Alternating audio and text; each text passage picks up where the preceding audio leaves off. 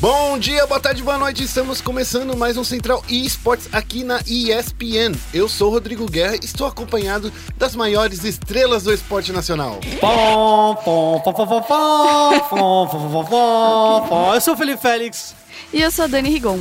E no programa de hoje a gente vai falar sobre dono da Virtus Pro cumpre promessa e dá uma Mercedes-Benz pro jogador. As estreias de League of Legends e Clash Royale da Brasil Premier League que passou nos canais da SPN. No momento clutch, a estreia do Counter-Strike na Brasil Premier League e como estão os brasileiros na ESL Pro League norte-americana. E no Foco Nexus a gente ainda tem as semifinais do CBLOL. Vamos lá, depois da vinheta. Vai ser uma carnificina que parece digno de um overtime de uma final. E daí?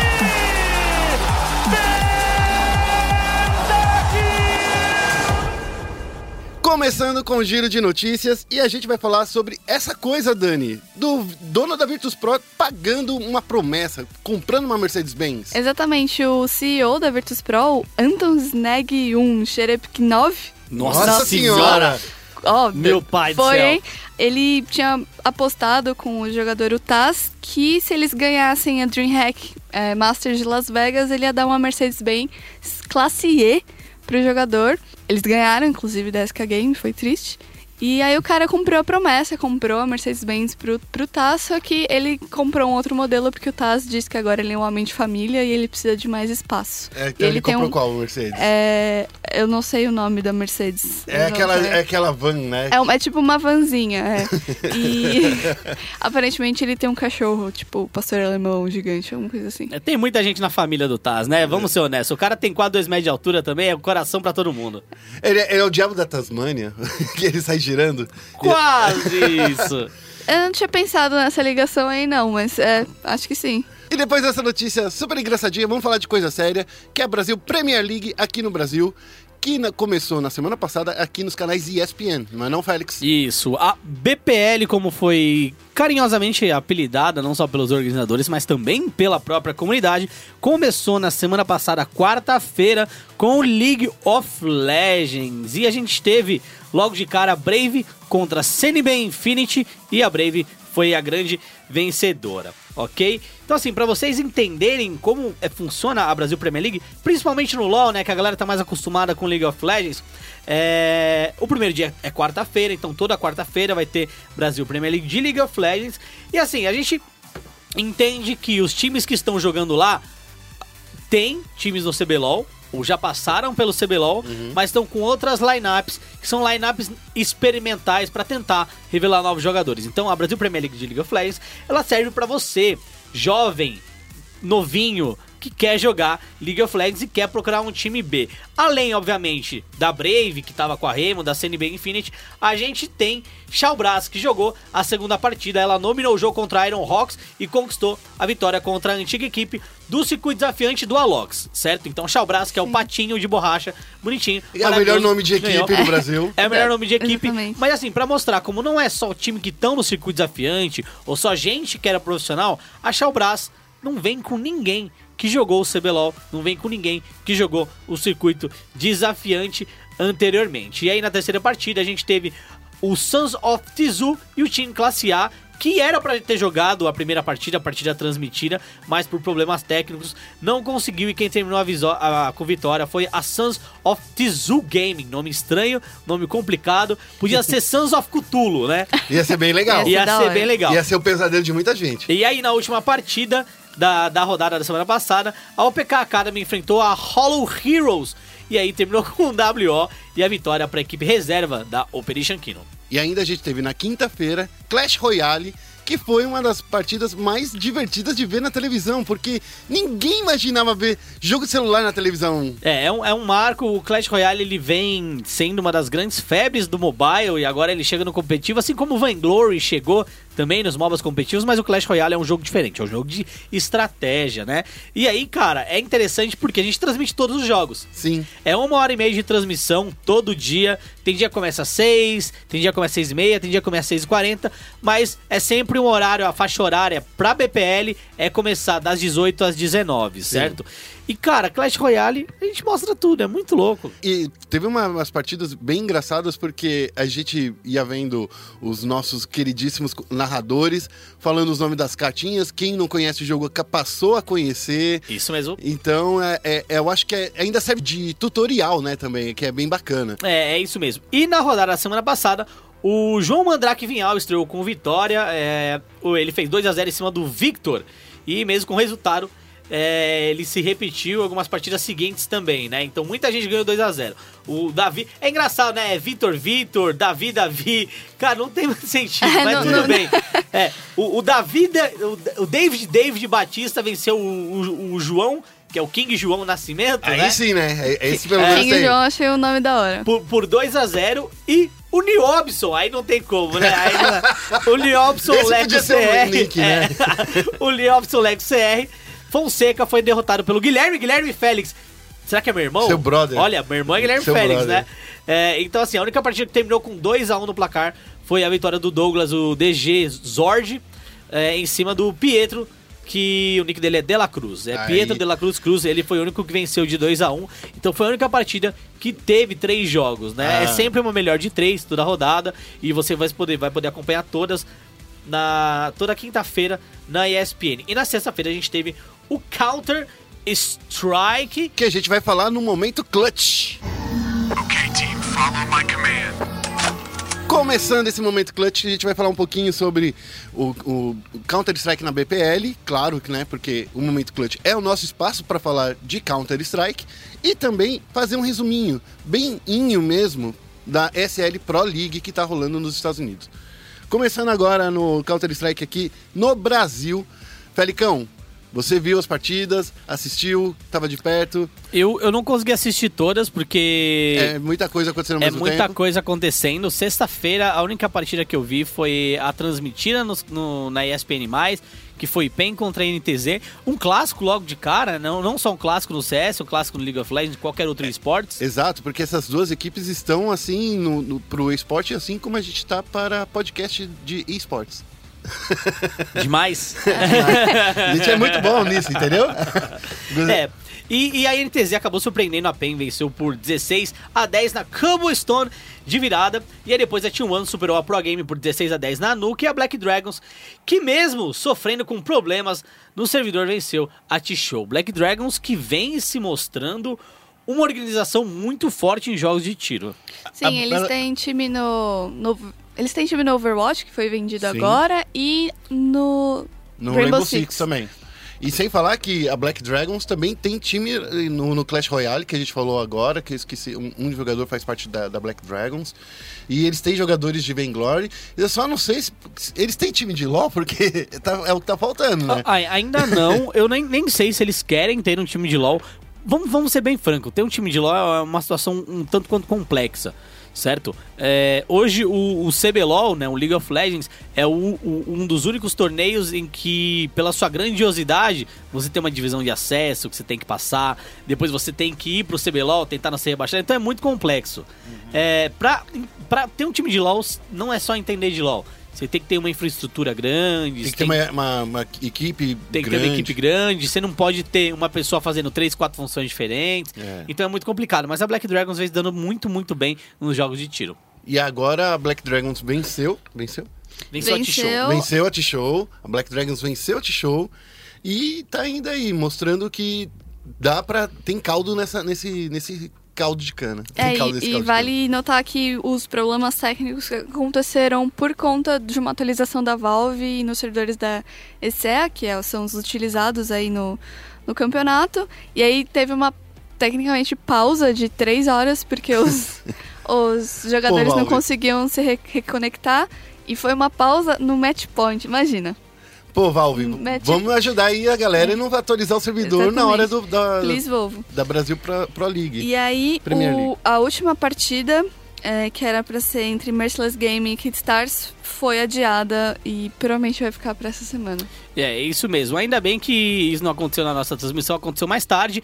Isso também não aconteceu na Pro League, que teve como último dia madrugada de sexta-feira, então não pegou essa atualização, certo?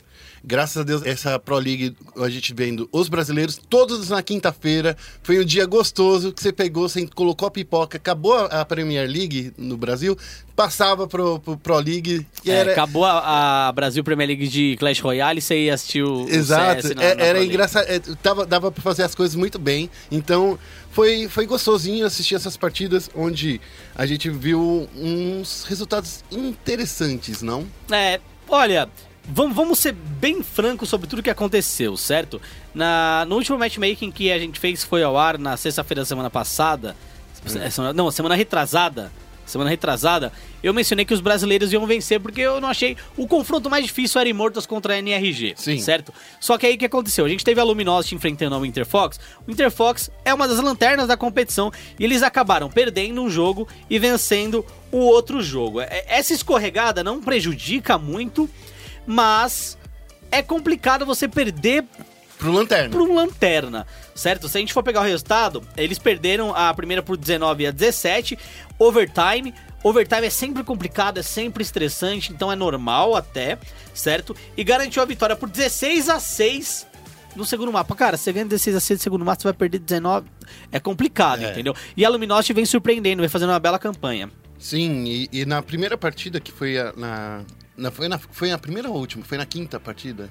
Eu não lembro. Que a, que a SK pelo menos saiu vit- vitoriosa, não? É, a SK saiu vitoriosa, ela tinha pela frente é, a Optic Gaming, né? Não, não, não, a Misfits. É, a Misfits. Misfits. É, os coelhinhos maldosos lá da Sim. Misfits. E assim, a Misfit também é um time que...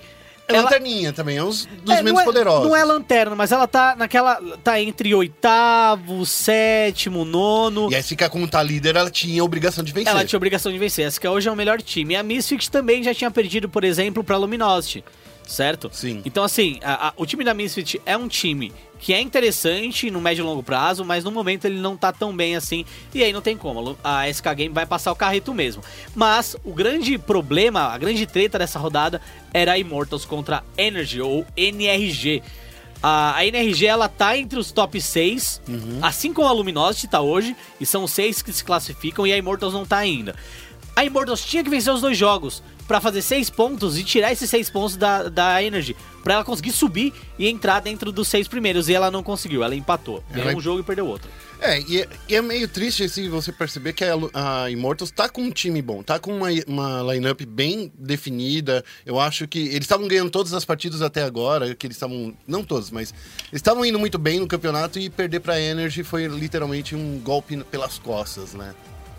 Inclusive, a Immortals fez uma bela campanha na Intel Extreme Masters, né? A gente comentou dessa campanha. Eu não acredito que a Immortals so sofra de problemas graves. Eu acredito que eles são um pouco inconsistentes. Eles precisam melhorar um pouco nisso.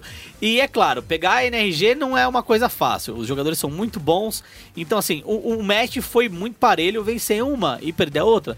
Tá Foi bom. bem. Mas o ideal era vencer os dois mesmo. Era ganhar esses seis pontinhos, Isso né? mesmo.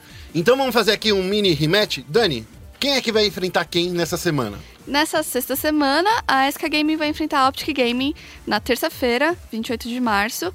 Os horários são 21 horas e 22 e 10. E aí na quinta-feira, 30 de março, eles vão enfrentar a NRG nos mesmos horários, 21 horas e 22 e 10. Isso, a SK Gaming joga duas vezes nessa rodada pra compensar os dois jogos a menos que ela já tem. Hum, agora faz todo sentido. É, aí a Immortals vai enfrentar a Rush na quarta-feira, 29 de março, nos mesmos horários, 21 e 22 e 10. E a Luminosity vai jogar contra a NRG também. É, na quinta-feira, a NRG aí vai ter um.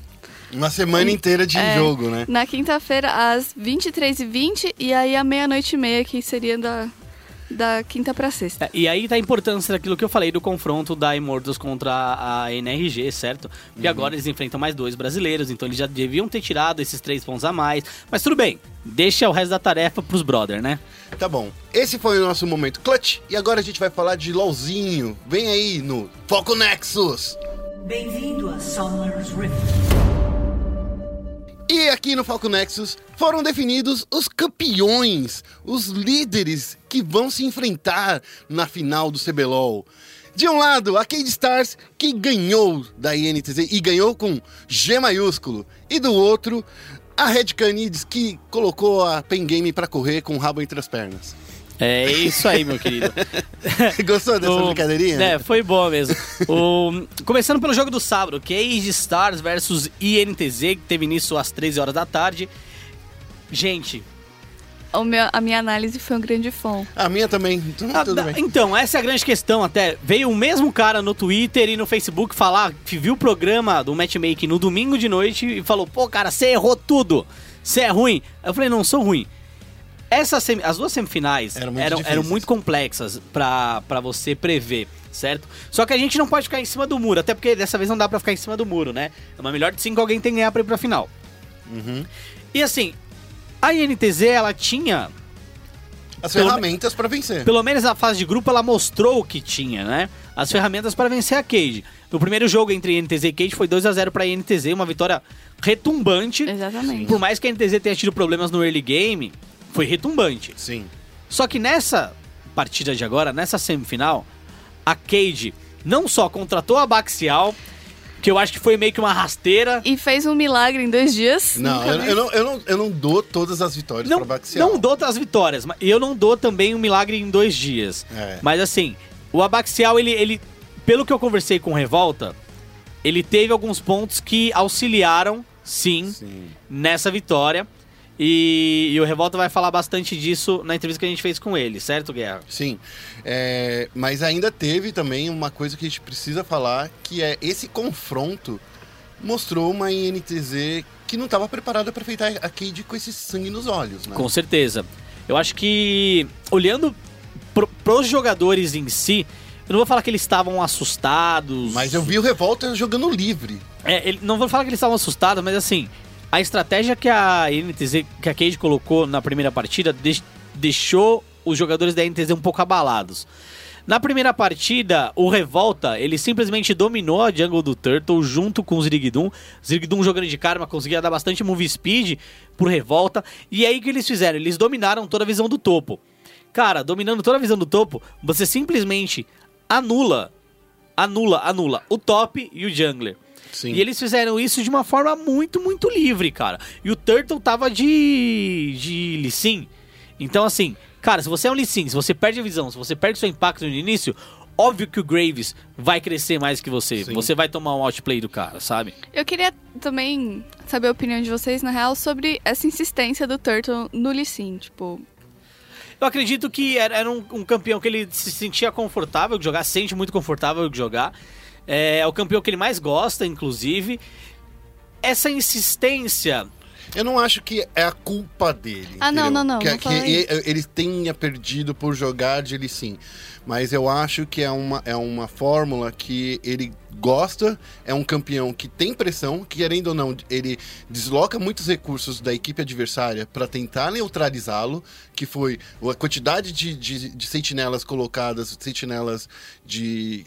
Isso vai, é recurso que você gasta para saber onde ele tá e você conseguir fazer uma contra-jogada, entendeu? Então, assim, ele é um campeão que, mesmo que ele não, não crie muitas jogadas, ele chama muita atenção do adversário. É, eu vejo, eu vejo o, o Lee Sin como uma tentativa de corrigir os erros da, e a diferença de nível da fase de rotas da equipe da NTZ. Se a gente for pegar lane a lane, né, rota a rota, Yang versus Aiel, o Takeshi versus o Envy, e Zrigdum contra Mikão e Jockster, é, eu acho que a, Cade tem vantagens claras em todas essas rotas, menos na rota do inferior. Eu acredito que Mikão e Jocksters, eles estão no mesmo nível que o Zirigdum, se não um pouquinho acima que o Zirigdum e o Eza, mas o Lee Sin, ele foi utilizado para tentar corrigir a falta de agressividade, por exemplo, do Envy e a falta de agressividade do Aiel com o Maokai, certo? E aí foi o grande problema, né? Eles sabiam que o Turtle ia querer girar esse early game com o Lee Sin em todas as partidas que ele jogou. E aí, na primeira partida foi anular ele com a visão e na segunda partida foi picar a Elise em cima do Lee Sin. Sim. E a Elise é muito forte em cima do Lee Sin. Ela faz o mesmo trabalho no early game que o Lee Sin, mas com mais mais dano, vamos dizer assim, né? Ela, ela é Com muito mais dano. perigosa do É, que ela o Lee Sin é no muito, começo. muito mais perigosa. E porque ela tem as crias voláteis, ela tem seis habilidades logo no Uhum. começo. Então, assim, é, o, o ele fica muito prejudicado porque ele precisa ter a ultimate para ser impactante depois nesse, no- do, do, do nível 6. Ele precisa da, da ultimate para fazer jogadas. E ele também não fez jogadas, né? É. Ele tava. Eu acho que a equipe não ajudou ele para setar rotas ou para setar um gank e, e isso é muito complicado quando a gente para para observar de um campeão que ele- o forte dele é criar emboscadas. Se a equipe não ajuda ele, não dá ferramentas para ele chegar numa, numa rota e atacar, também é- não dá pra fazer magia, né? É, E sabe o que a gente pode fazer agora, então, Guerra? Ah. A gente pode colocar aí para o público a entrevista do Revolta. Vamos lá, Revolta. Fala aí pra, você, pra gente o que, que a gente precisa saber sobre League of Legends. CBLOL 2017, primeiro split, e ao meu lado, o primeiro caçador finalista desse CBLOL, Revolta. Tudo bem, Revolta? Tudo bom. Primeiro, parabéns é, para abrir essa entrevista. Como você se sente vencendo o seu antigo time, mesmo against the odds, né? Contra as, as expectativas, contra a opinião de todo mundo. Cara, eu fico. Eu fico muito feliz que a gente conseguiu vencer as barreiras que todo mundo via, mas eu fico muito triste que eu não ver o Micão e o Joxer na final. Ah, a gente é muito, muito próximo ainda. E não sei, tipo, só, só é estranho não ver eles na final, sabe? NTZ é um time muito forte, eles provaram isso na fase de grupo. Ah, o que eles fizeram com três jogadores novatos no cenário foi impressionante. Acho que nunca tinha acontecido isso no cenário antes. Então eu fico com um aperto no coração de não, não ver o Mikael Jogos, especialmente na final. Antes da gente abrir falando das partidas e como foi a preparação de vocês, eu quero voltar no assunto que começou logo no início do split. Eu quero saber de você, se você sabe quem cunhou o termo de que vocês eram o Dream Team. Quem foi que, que criou isso? Cara, eu acho que foi a comunidade, eu acho que foi tipo, meio que um conceito geral. Porque, assim, quando você vê nomes do tamanho dos que a gente tem, você pensa, pô, é um time dos sonhos, realmente. Cada posição tem uma pessoa muito boa, muito grande jogando, e as pessoas vão dar essa nomenclatura. Eu acredito que a gente seja um time muito forte, mas acho que time dos sonhos, na minha visão, só é SKT mesmo, que ganha até o Mundial aí disparado. E é engraçado porque cunharam esse termo, mas na verdade os dois únicos jogadores que ganharam algo como jogadores da Cade foram você e o Yang, né? Nem o Takeshi, nem o Eza, nem o Zirigdum venceram alguma coisa como jogador. O Zirig venceu como técnico com a Kabum, mas não como jogador. E agora, é, falando sobre as partidas de hoje, vocês surpreenderam muito vencendo por 3 a 1 a INTZ, que honestamente era a favorita pelo que tinha demonstrado na, na primeira etapa, mas vocês foram o time que mais cresceram. E agora eu quero saber como foi essa preparação para a INTZ porque vocês controlaram muito bem a visão no early game, no início do jogo, e vocês mexeram num ponto fraco, que é o ponto fraco deles, que é justamente esse rota-rota, esse X1, esse embate direto, a preparação para gank, e aí foi aí que vocês carretaram o primeiro e o segundo jogo. né? Bom, ah, eu acho que primeiro para essa partida eu gostaria de botar um highlight muito grande no Eza e no Zirig, porque eu acho que de três semanas para cá a evolução que eles tiveram foi algo impressionante. Eles estavam, eles jogam, jogam 20 horas por dia, eles conseguem ah, trocar ideia sobre matchup de bot, eles mudam de opinião quando eles veem que dá para você fazer alguma coisa diferente. Eles não são atrelados a, a, a nenhuma mania ruim, eles são sempre muito moduláveis, então eles conseguem jogar matchups muito bem. E era uma dificuldade que a gente estava tendo de jogar pro bot side. Tanto é que a Cade nesse, nesse, nessa fase de pontos só jogou pro top. Era eu, o Zal e o Takeshi jogando pro top. E nesse jogo jogou muito pro bot. Então acredito que isso mostrou para todo mundo que a gente consegue fazer de tudo e que o ESA e o Zirig evoluíram demais. Para a INTZ especificamente, a gente tem uma vantagem porque ah, eu sei muito como o Peter pensa por eu conversar, ter conversado muito com ele sobre Django no passado. E o Turtle, ele tem o estilo dele, tem várias maneiras de você jogar Jungle, só que eu já joguei diversos estilos diferentes, então eu sei me adaptar muito rápido às coisas. Então quando eu vi o jeito que eles estavam jogando, eu apostei que eles não iam mudar e eles não mudaram. Então a gente conseguiu me deixar muito livre no mapa, especialmente no primeiro e no segundo jogo, para fazer o que eu quisesse com o Turtle. Então o meu foco nos dois jogos foi atacar o Turtle, até que no segundo jogo, primeiro eu ataquei a jungle do Turtle, depois eu ataquei o Aiel. Então esse era o nosso foco para para essa semi. E justamente falando sobre o Zirig, o quão importante foi fazer essa dupla com ele, principalmente no primeiro jogo, que ele jogou de Karma, né? Fazendo o roaming, deixando o Eza sozinho, mas guardando toda a jungle do, do topside e tendo esse controle, não pra dar recurso para o Yang, mas para deixar ele seguro para fazer as jogadas que ele queria fazer. Bom, ah, a gente acreditava que duas lanes que iam ganhar por natureza nessa matchup ia ser top jungle. Então gente- o que a gente queria era ter segurança e não fazer nada que deixasse a gente atrás. Ah, essa, era, essa era a nossa mentalidade, porque sabendo que isso ia acontecer, a gente ia ganhar naturalmente. Ah, apostando nisso, eu e o Zirig, a gente conversou muito ao longo dessas duas semanas e a gente treinou muito sinergia de algum suporte, especialmente com, com a vinda do Alex, ele ajudou a gente bastante nisso. Então foi algo que a gente trabalhou e a gente usou nessa série quando necessário. Não é algo que a gente faz sempre. A gente, a gente acha que isso é necessário no momento, a gente vai lá e faz. Então o Alex fez diferença. O Alex fez muita diferença. Porque a galera falou que quando ele saiu, era vocês que não estavam se entendendo, que você não gostava dele, e aí você montou um time novo agora com ele. É isso? Cara, assim, naquela época, a NTZ antiga era um time muito difícil de você dar coach. Porque todo mundo lá era muito ativo sobre o jogo, todo mundo falava muito, então todo mundo tinha uma opinião muito forte. Aqui na Cage não funciona tanto assim. Então ele tá se sentindo mais confortável também. Ah, eu e o Alex, a gente discute bastante sobre o jogo, então diversas vezes você vai ver a gente um discordando do outro, só que isso não quer dizer que a gente não se gosta, quer dizer que a gente tem opiniões diferentes e a gente quer chegar num consenso. Eu acho que essa é uma lição que, que eu tirei do, do ano passado com o Alex. Legal, e agora, vamos lá. É, PEN ou Red? PEN. PEN? PEN. Você quer enfrentar PEN ou você acha que vai dar PEN? Cara, eu quero muito ver o Tokens na final. Assim, muito, muito, muito. Quero muito jogar contra ele. Ah, vai ser triste não ver nenhum membro da, da NTZ antiga na final sem ser o Zal. Mas eu acho que vai dar PEN. Eu acho que a PEN tá, tá com uma estrutura melhor e eles estão com um estilo de jogo mais firme para essa série. Tá. Esse foi o Gabriel Revolta, carioca, se vencer a final do CBLOL. Provavelmente vai se dar muito bem na etapa de grupos do MSI e talvez jogue no. Rio. Muito obrigado, Revolta, para ESPN Esports. Obrigado. E depois dessa entrevista com nosso queridíssimo, O incrível revolta. É incrível! É o Revolta! a gente precisa falar também que o Yang jogou muito de Gragas, vai. O cara jogou, ele estava presente em todas as rotas, era uma, uma pressão e que, sério, eu não imaginava ele jogando tão bem de, de, de Gragas. O, o Gragas que ele, ele tá bem forte agora por inúmeros motivos em relação ao jogo. Tem muitos campeões tankers que receberam nerf, Maokai é um deles, por exemplo. O nerf no Maokai prejudicou muito a fase de rotas dele. Então, se você é um pro player e vai jogar de Maokai, fica muito complicado. Ainda dá pra jogar na solo kill, obviamente, né? Porque o nível é muito diferente, mas quando você tem nível próximo é é complicado. E o Gragas também pode causar o que a gente chama de disrupt. Sim. Ele pode colar lá na, na backline, na frontline, tacar o barril explosivo, separar todo mundo, e aí você tem uma Ari pra charme, você tem uma Karma pra ajudar também no shield de stunar.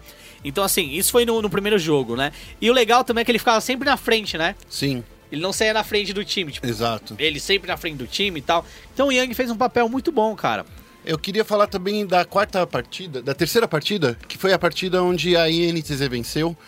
E venceu de uma maneira bem legal, porque o Aiel trouxe aquilo que a gente esperava dele. Que era um campeão de fazer split push, um campeão que chamava responsabilidade, que é a Fiora. É, e o Envy literalmente acordou pro jogo e jogou direitinho com o Jace como devia ser jogado. E não aquele Jace da primeira partida apático, que só dá poke e que não faz nada no jogo, né? É, nessa partida, inclusive, o early ele não foi tão dominado assim pela Cage. Se a gente for notar como o jogo foi desdobrando, a Cage ela não colocou tanta pressão assim, até mesmo pela sua composição. Ela tinha o Moriana, tinha um Kha'Zix, que por mais que dê muito dano, é muito squish. É muito complicado você jogar de Kha'Zix, principalmente no início do jogo, quando ele não tem um salto tão grande, quando ele não tem a ultimate. Então fica mais fácil até pro Lee Sin dominar esse, esse early game. A gente viu também que a- essa vitória na terceira partida muito se, se deve também à rotação, né? Porque a INTZ conseguiu destruir torres muito cedo, conseguiu fazer o, o arauto, que Fez dá o- muito poder pra, pra, pra Fiora. Fez o dragão, o primeiro dragão, se não me engano, Fez também. o primeiro dragão, de que foi o dragão de o fogo. Infernal. É, então assim, a INTZ ela sabia as, as ferramentas que ela tinha que fazer, ah, que ela tinha que usar para trazer a vitória. E depois a gente até pensou assim, bom, agora eles acordaram, né? Mas Só de novo, vacilaram no, no quarto e último jogo, que foi não colocar um split pusher de novo. É, pro- exatamente. Eu achei muito boa a estratégia da- do, terceiro jogo, porque a Cade ficou tipo, e agora? Eu foco o Aiel que tá lá destruindo a minha base ou eu contesto o Barão que o resto da equipe da NTZ tá fazendo? Eu acho que faltou colocar mais essa, esse paradoxo aí na, na Cade na, no- na quarta partida. E aí. E sabe rolou. uma coisa que, que é interessante? Ah, já é a segunda vez que a Cade sofre com isso. Sim, Ela sofreu com isso contra a, a CNB. sim. Exatamente. Foi dessa forma que eles perderam pro Lep. Foi dessa forma Pro que Lep, né? Porque o Lep que jogou sozinho aquela última parte. Sim. E agora pro Aiel também. Então, assim, é muito claro, e eu acho isso muito bom que seja claro, né? As, falha, as falhas dos times e os seus pontos fortes, tanto da Cage quanto da Red. Então, a, a Cage ela tem um sério problema em jogar contra Split. Sim. Eu acho que não é só Fiora, deve ser. É, é Split no geral. É que Fiora é um monstro, né? Então é muito complicado para eles jogarem é, com um split push. Eu não acho que a Red vá colocar isso em prática, porque É- o robô já mostrou que não é Que muito não bom é. nisso. Mas é, É, a ele gente pode, pode ser muito que- bom com eco, mas e como é com a Fiora? E como sei. é que é? Então, o, o robô é, é engraçado que ele tem um- uma champion pool bem vasta, mas ele tem mostrado muito mais os tanques. É. E, e é engraçado quando a gente muda disso, desse assunto, né? Mas enfim, vamos ter Isso. mais uma entrevista aqui agora, que é o nosso Capitão Takeshi, que vai falar tudo sobre essa última rodada do CBLOL. CBLOL 2017, eu sou Felipe Félix e ao meu lado, já finalista, com chances de vitória, com chances de título, Murilo Takeshi, o capitão. Tudo bem, Takeshi? Tudo bem, e você? Tô bem, obrigado. E cara, primeiro parabéns, ok? Por dois motivos. Primeiro, por jogar muito bem todos os jogos dessa série contra a NTZ. E segundo, por ajudar seu time a surpreender todo mundo.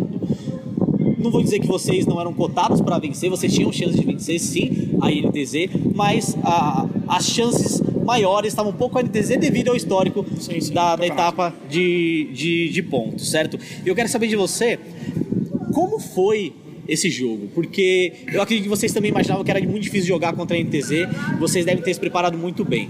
Como foi desde da vitória contra a Red, sabendo que vocês iam enfrentar a NTZ, qual era o mindset e como vocês conseguiram colocar ele hoje aqui?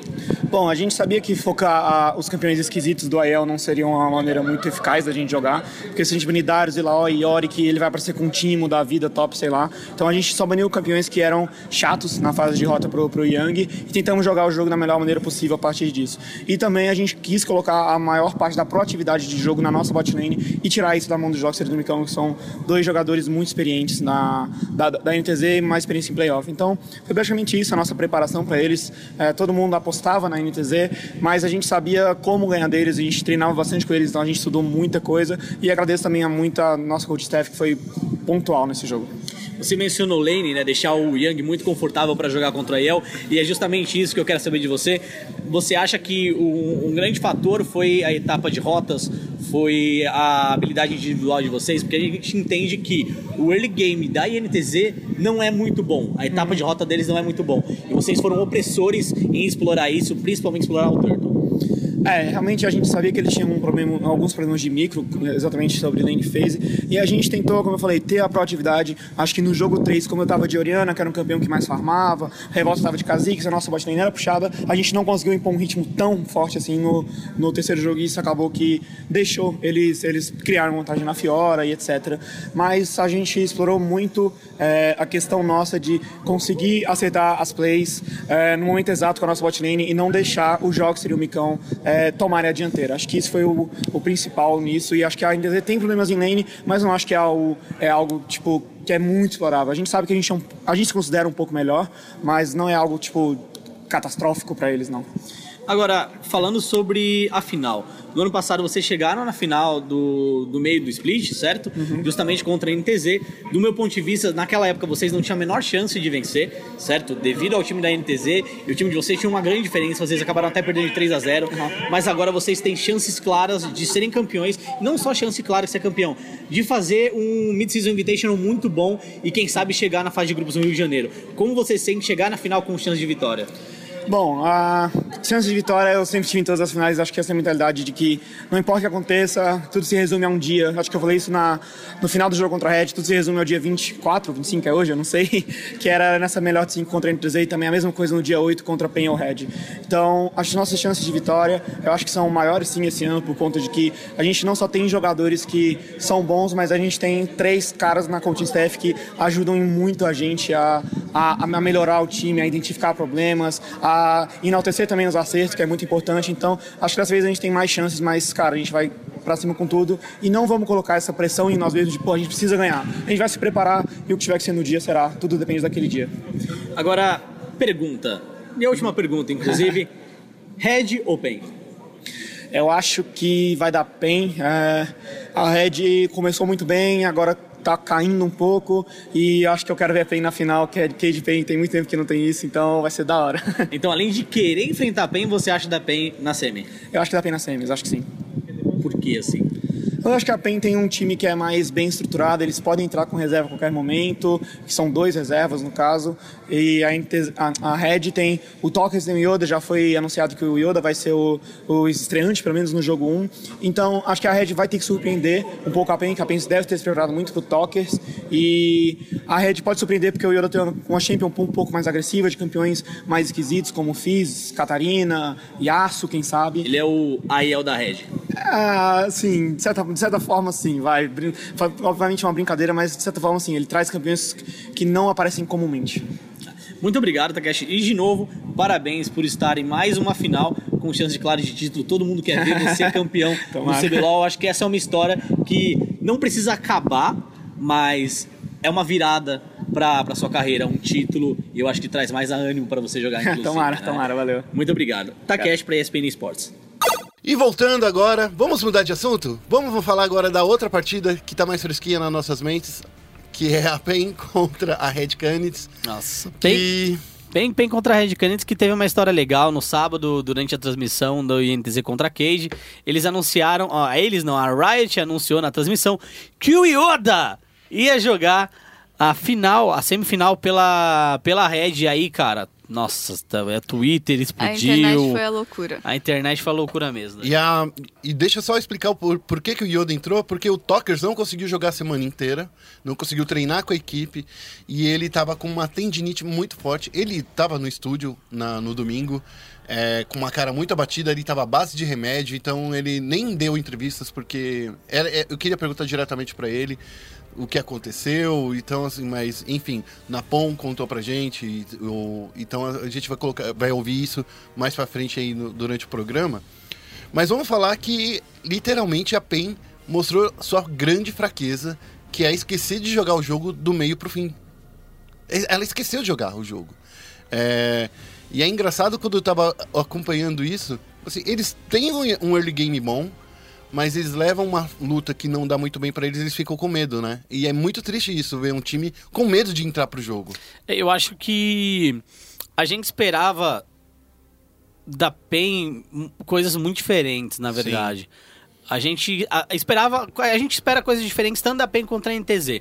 Até por isso, no último Central Sports, eu falei que a PEN é, no último não que eu não participei, mas eu, um Central Sports eu falei que a PEN e a NTZ pra mim eram os dois times que chegariam na final, porque eu achava que eles tinham um jeito muito diferente de jogar. Mas foi justamente esse jeito diferente que a gente não viu e foi mais da PEN isso, né? A PEN ela não trouxe as coisas que a gente achou que ia trazer. O draft da PEN ele foi muito básico, é, em alguns pontos bem previsíveis Sim. também. E eu também acredito que não utilizar. Cara, você tá perdendo. Você tá perdendo. Você vai pro último jogo. O seu time hoje já não rendeu nada. Você não vai colocar o Raquinho, o Tyon, por exemplo? Você não vai nem experimentar pra ver como é que muda essa mentalidade, nem né? experimentar pra ver como é que, como que vai, como é que, que acontece. Então eu acredito que foi um, um- um grande dia de falhas pra PEN dentro e fora do jogo. E eu falei com o Kami, falei com o Mylon, é, eu perguntei sobre o protagonismo que a gente tinha ouvido o Mitch falar lá no comecinho dessa, dessa temporada, né? E o Mitch não, não pediu isso de novo, pelo menos não, a gente não viu isso acontecendo. É, é muita coisa ruim acontecendo com a PEN de uma vez só, né, Dani? Sim, é, eles tentaram umas estratégias que a gente viu. A, a- quem jogou contra a Kabum que ficou focando o Titã? Era a Operation Kino ou a Remo? Não, Foi a Remo. lembro. Foi. Eles ficaram, tipo. Os dois, né? É. Que a, a Remo não conseguiu executar muito É. bem e a Kino ela conseguiu. Acho que a PEN pensou a mesma coisa. Olha, o Yoda vai entrar, ele é conhecido por ser zoeiro e tal. A gente acha que ele não vai jogar tão bem assim. Vamos focar o Yoda no primeiro jogo. Deu ruim.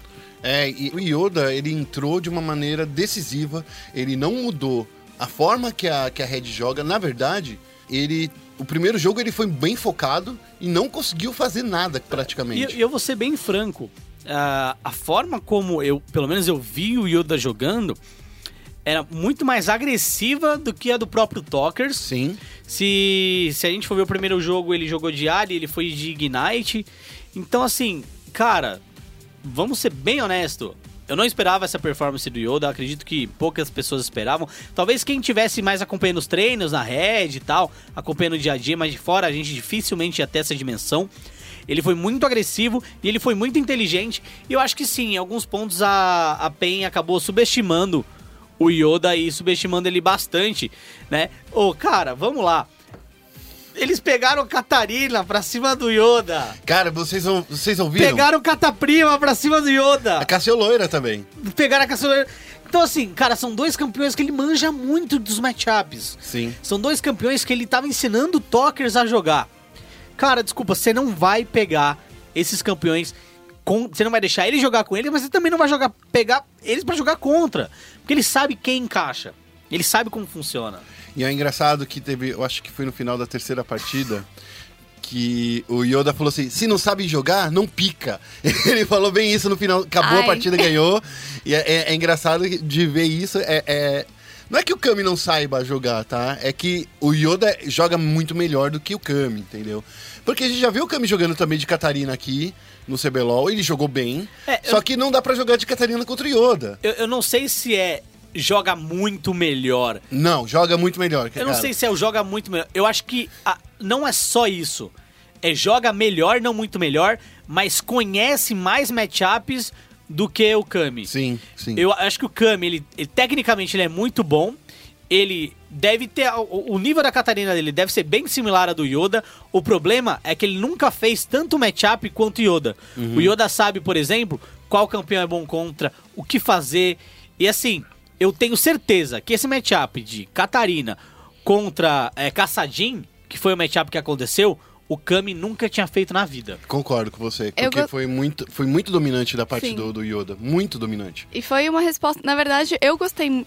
Apesar de é, no começo achar que a. Chegar na semifinal achando que a PEN ia levar também, esperando mais deles. Eu achei a estratégia da Red muito boa, porque eles escolheram a maioria das vezes o mapa do lado vermelho, que deixava eles com o último pique, e o último pique sempre era do Yoda.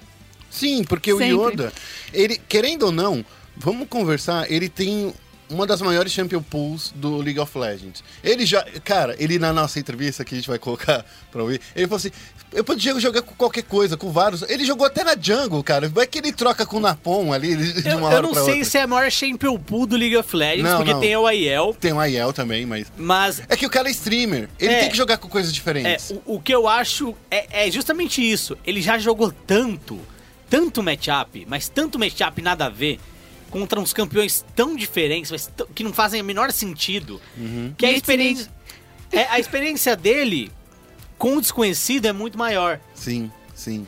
Então ele, ele tem, ele consegue trazer isso. É louco isso, né? Muito É. doido isso, cara. O cara é streamer, ninguém dava nada pra ele. Inclusive, todo time que o Yoda jogou no CBLOL, desde que ele entrou no CBLOL, o time perigou de ser rebaixado. Sim. A CNB perigou de ser rebaixada. A Red Canids perigou de ser rebaixada quando eu tava com ele também. É a primeira vez que um time com o Yoda consegue chegar na semifinal. O Yoda já tá mais de um ano no CBLOL, cara. E ele foi uma um personagem muito decisivo. A gente vai. Vamos colocar a entrevistinha agora com o Yoda, já que a gente encheu a bola dele? Bom, vamos, vamos. colocar a entrevistinha com o Yoda. Rodrigo Guerra da ESPN, aqui do lado do cara mais loiro do CBLOL, o Yoda. Tudo bom, Yoda? Yoda, vamos conversar que a sua entrada no CBLOL era a coisa mais esperada pela comunidade. É, era a coisa mais esperada e mais odiada por muitos. É, teve até gente falando lá na ESPN É. que não queria Sim. que você jogasse. Como é que foi se preparar todo esse tempo, ser esse, esse, esse coringa na, na, na Red Canids pra chegar nessa série? Claro, a gente sabe, o Tucker estava passando mal, estava com uma tendinite bem forte, mas você chegou e não ficou devendo nada pra ele. Como foi chegar essa sua estreia? Cara, tipo, a gente já tava planejando em me usar para jogar pelo menos um jogo. Por dois motivos. O primeiro, pela minha Champion Pool é muito diferente da dele, meu player style é diferente. E o segundo é que o ele é um cara que conhece muito do LoL. Tipo, ele conhece muito do LoL brasileiro. Ah, e ele tá vendo um jogo de fora é, é muito bom pra gente, porque a gente às vezes não consegue enxergar dentro do jogo que ele consegue enxergar de fora. Então a gente dava pra ele pra jogar um jogo. O que aconteceu foi, ele veio com problemas físicos e eu basicamente treinei a semana inteira. O time confia muito em mim, eu tava indo muito bem. Falei, cara, não tem porque jogar com Tokers. Foi basicamente isso. A galera tava, todo mundo do seu time falou assim, cara, o Yoda é um cara sensacional, joga de outras formas. Agora que você entrou, estreou, tá com esse sorriso no rosto, dá pra usar mais você de outras formas? Dá- Por exemplo, a PEN era um time muito difícil de preparar, porque eles eles podem trocar de jogador a qualquer hora. E a Red não utilizou dessa, dessa sacada.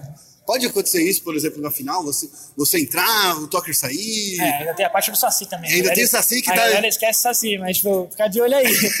É, sim, tem como vai acontecer sim. Eu acho que se, se a gente tiver alguma vantagem, se- hoje eu posso falar que uma vantagem da Red é essa. Nós somos sete jogadores, mais o psicólogo, mais o manager, coach. Mas você ter essa carta na manga, você ter mais coisas para usar numa MD5, é muito bom. Então, isso é uma vantagem que a gente pode ter em cima da Cage. No primeiro jogo, a PEN bem que tentou focar em você. Acho que foram todos os mid laners do patch quase banidos. Como é que você se sentiu ali naquele momento? Falou assim, Eu já é esperava. Trabe? É, eu, já esperava isso. Ah, eu tava me preparando já, tipo, pra eles banirem mais até do que eles fizeram. Então, pra mim, foi esperado. Você joga com tudo, né, Yoda? É. Então, podia jogar até Já ali. joguei até Django. Poderia até jogar de vários ali. Não, o Lúcio, e o Lúcio. E o Lúcio. Ô, Yoda, agora sim, vocês vieram, surpreenderam, jogaram muito bem. E, você mostrou que não tá devendo nada pra, pra ninguém aí nesse mid laner. Foi a, a, a carta secreta da Red guardar vocês todo esse tempo? Hum, acho que não. A gente nunca lidou jogador Yoda e Saci como uma arma secreta. Confesso que no começo da, do split, tipo, eu vim jogando da jungle, Tokers veio da NTZ, time campeão. Então, tipo, eu não tava apto pra jogar ainda. Só que as semanas foram passando, eu fui treinando, o Saci foi treinando, a gente foi ficando tão bom quanto e o time começou a confiar. A gente só não quis usar no stage porque, cara, o Tokers ainda não ainda era o cara que dava as causas, etc. Mas a gente começou a olhar para um outro lado, tipo, a gente pode usar o que o tem de melhor. E Foi, tipo, é isso. Nessas duas últimas semanas, a Red teve uma caída. Depois do carnaval. Teve. É, é, é visível. Mas aí vocês voltaram com tudo. Essa, essa derrota pra Cade, você viu como um tapa na cara? Oh, precisamos acordar, senão a gente vai perder pra PEN e daí não vai ter trave nenhum em Recife. Cara, sim. acho que sim, acho que ele serviu. Essas últimas semanas foram semanas bem difíceis pra gente, sinceramente. A gente teve várias adversidades. Então eu posso agradecer a Alessandra, que é a nossa psicóloga. Ela foi absurda, em pouco tempo ela conseguiu resolver coisas que provavelmente a gente não teria resolvido. Então é isso. Yoda, muito obrigado por ceder essa entrevista. nóis. Boa sorte lá em Recife. Velho. Valeu. Rodrigo Guerra terminando aqui então a cobertura da ESPN. É esporte, é esporte. Se é esporte, tá na ESPN. E depois dessa entrevista com esse cara super loiríssimo, quase loiro, né? Porque agora está com uma mechinha. Eu queria falar muito do BRTT, que foi outro personagem é, que se destacou muito nesse CBLOL. BRTT que não só nessa partida jogou muito, mas ele vem jogando muito a competição inteira. Eu, eu, tec- eu tô impressionado com a parte técnica do BRTT, pra falar a verdade. Eu nunca vi ele jogando tão bem assim. Principalmente com campeões, e ele jogou muito com Ash, né, nessa, Sim. nes- nessa rodada agora semifinal. Principalmente com campeões de utilidade que não tem tanto protagonismo em relação a, a- o espectador, né? Ué, porque Vayne pega muita kill, ele sempre jogou com Camp Draven, coisas que faziam abate, mas tem protagonismo em relação a O fazer rato, né? jogadas. É o rato, né, que pega muito abate. A Ashe, ela tem um protagonismo é, na hora de fazer jogadas, na hora de criar espaços. E ele cria isso muito bem. Então, isso é uma surpresa, definitivamente. O BRTT vem jogando muito. E olha, é um dos elementos chaves pra Red, se a Red é. Obviamente ela pensa em vencer a Cage, mas se a Red quiser realmente vencer a Cage de maneira contundente, é deixar o BRTT jogar com o que ele quiser. E eu acho que o BRTT, nesse nível do jogo, olhando. Olhando as só a última rodada, tá? Só a última rodada, a última rodada da Cage e a última rodada da- do, do BRTT, da, da, da, Red Kennedy. É, eu acho que o, o- o BRTT tá num- numa fase melhor do que o ESA. É, ele não errou quase nenhuma flecha, cara. Ele não errou quase nenhuma flecha de cristal do- da Ashe. Inclusive, quando ele ia errar, acertava sem querer outro. Não, é, essa jogada sorte foi muito também, né? boa. Tem muita sorte por, por parte dele, sabe? É, então, eu acho que se a gente fosse falar já, nesse momento, de quem poderia vencer rota a rota, o BRTT estaria na frente da, da Cade nesse caso. Acho que. É, eu concordo. BRTT e Dilde. É uma dupla muito É uma forte. dupla muito forte, eles vêm demonstrando isso. E, de novo, eu não, eu não sei o que acontece, o que aconteceu com a PEN. Eu esperava coisas diferentes, eu esperava a adição de O reservas. Lucian. e o Lucian, eu esperava coisas diferentes.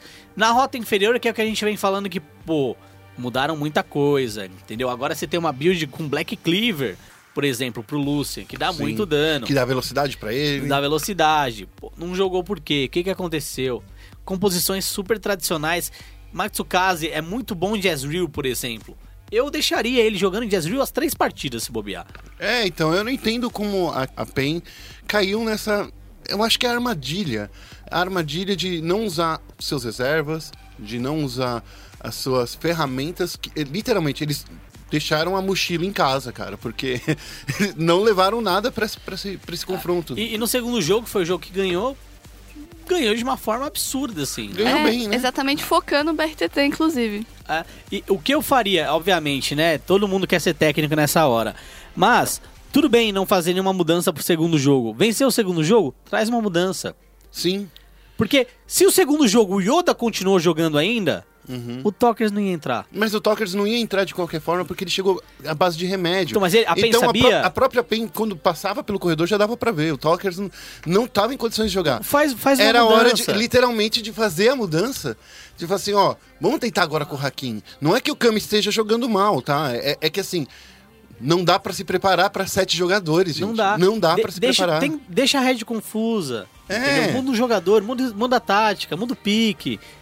E, cara, eu acho que dos times que perderam a semifinal, INTZ e, e PEN, eu tô muito decepcionado com a forma com que a PEN foi reagir.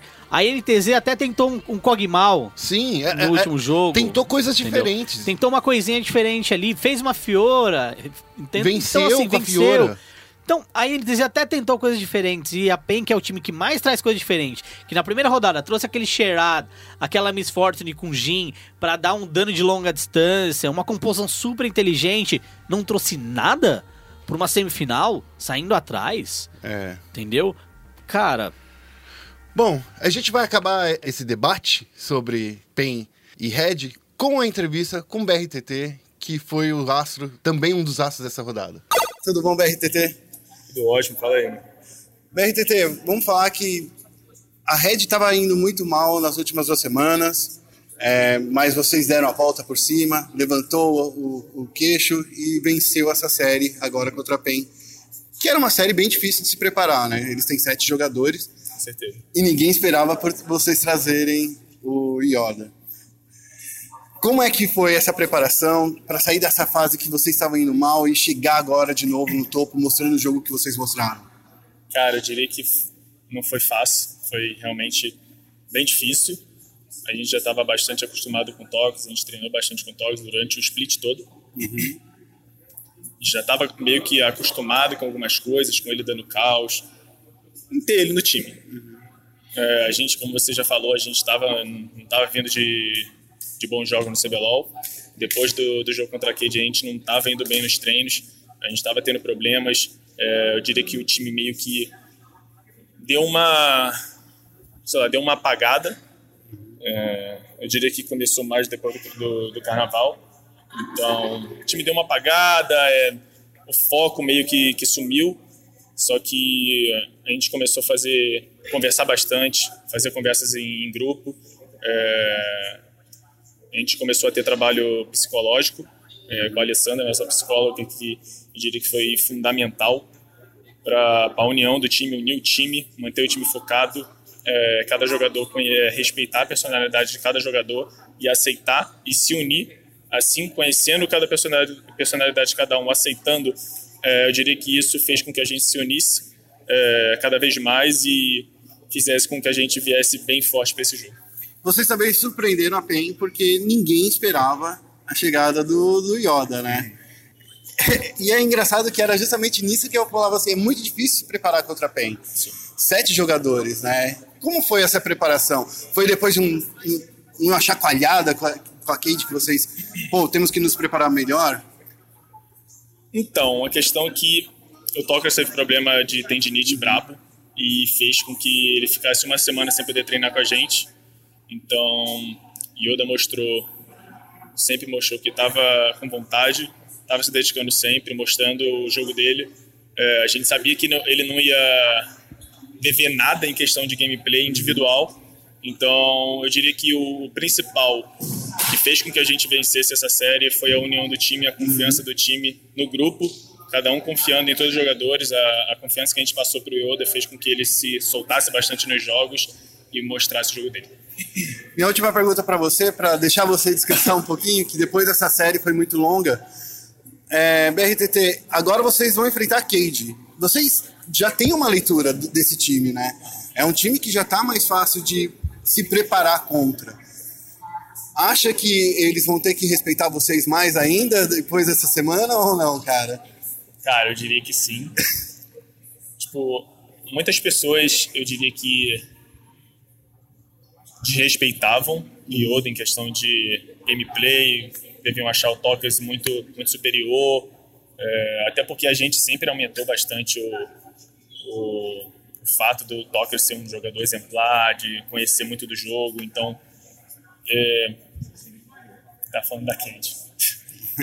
Ah, com certeza vai ser muito mais difícil para eles se prepararem agora contra a gente, porque eu diria que eles deviam pensar que, ah, eles vão jogar os três jogos com Tokers, então vamos nos preparar para o Tokers. Eu tenho certeza que aqui a PEN treinou a semana toda pensando que o que ia jogar, então isso meio que deve ter dado um baque, sim, é, no draft deles, mudou bastante coisa.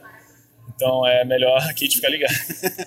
BRTT, muito obrigado. Boa sorte Valeu. lá em Recife, cara. Obrigadão, mano. Falou. Rodrigo Guerra, terminando aqui essa cobertura. Esporte é esporte. E se é esporte, tá na ESPN. Depois de ouvir essas palavras maravilhosas do BRTT, vamos pro rematch para falar da grande final do CBLOL. A vitória está próxima. E no rematch a gente não vai falar sobre muitos detalhes do confronto da Red Canids contra a Cade Stars, porque ainda faltam duas semanas, os times podem treinar muito e mudar muita coisa. Mas no dia 8 de abril vai rolar a grande final do CBLOL. Vocês estão nervosos? Nesse primeiro momento, o que vocês diriam quem ganhasse, quem ganharia agora? Agora, baseado nesse final de semana, no que a gente viu nesse final de semana. Cade. Hum, eu, eu, eu vou falar que a Cage também, mas, cara, eu posso ser bem honesto, bem honesto mesmo. Fazia tempo, de verdade, que eu não ficava tão feliz com uma final do CBLOL. Sim, é uma final diferente, né? É uma não é de- um- uma PEN que tá lá, não é uma INTZ. Tudo bem, tá Cade, poderia ser outro time diferente, mas saiu dos mesmos times. Só que a Cage chega com chance de vitória. Uhum. No ano passado, a Cage não tinha chance de vitória contra a NTZ. Perdeu 3 a 0 inclusive. Então, é bom ver dois times com a mesma chance de vitória. Que a gente até fale, ó, Cage, ou a gente fale Red, mas Não a gente importa, sabe. né? A gente sabe que, no final das contas, o nosso palpite Não vale nada, viu? não, não vale muita coisa, porque a diferença de- dos dois times é mínima. É diferente de uma Cage contra OPK Sim. e NTZ contra Kabum, Sim. entendeu? Então é, é uma felicidade muito grande ver que dois times que se formaram agora, né? Se a gente for ver tanto Red contra o Cage, né? Só ficou Yoda, né? É, da, da, da, só ficou o Yoda é. e Saci É, e o Dilde. e o Dilde. É, bom, E- é é uma mudança bem grande. É, é ver que os dois times eles têm chance.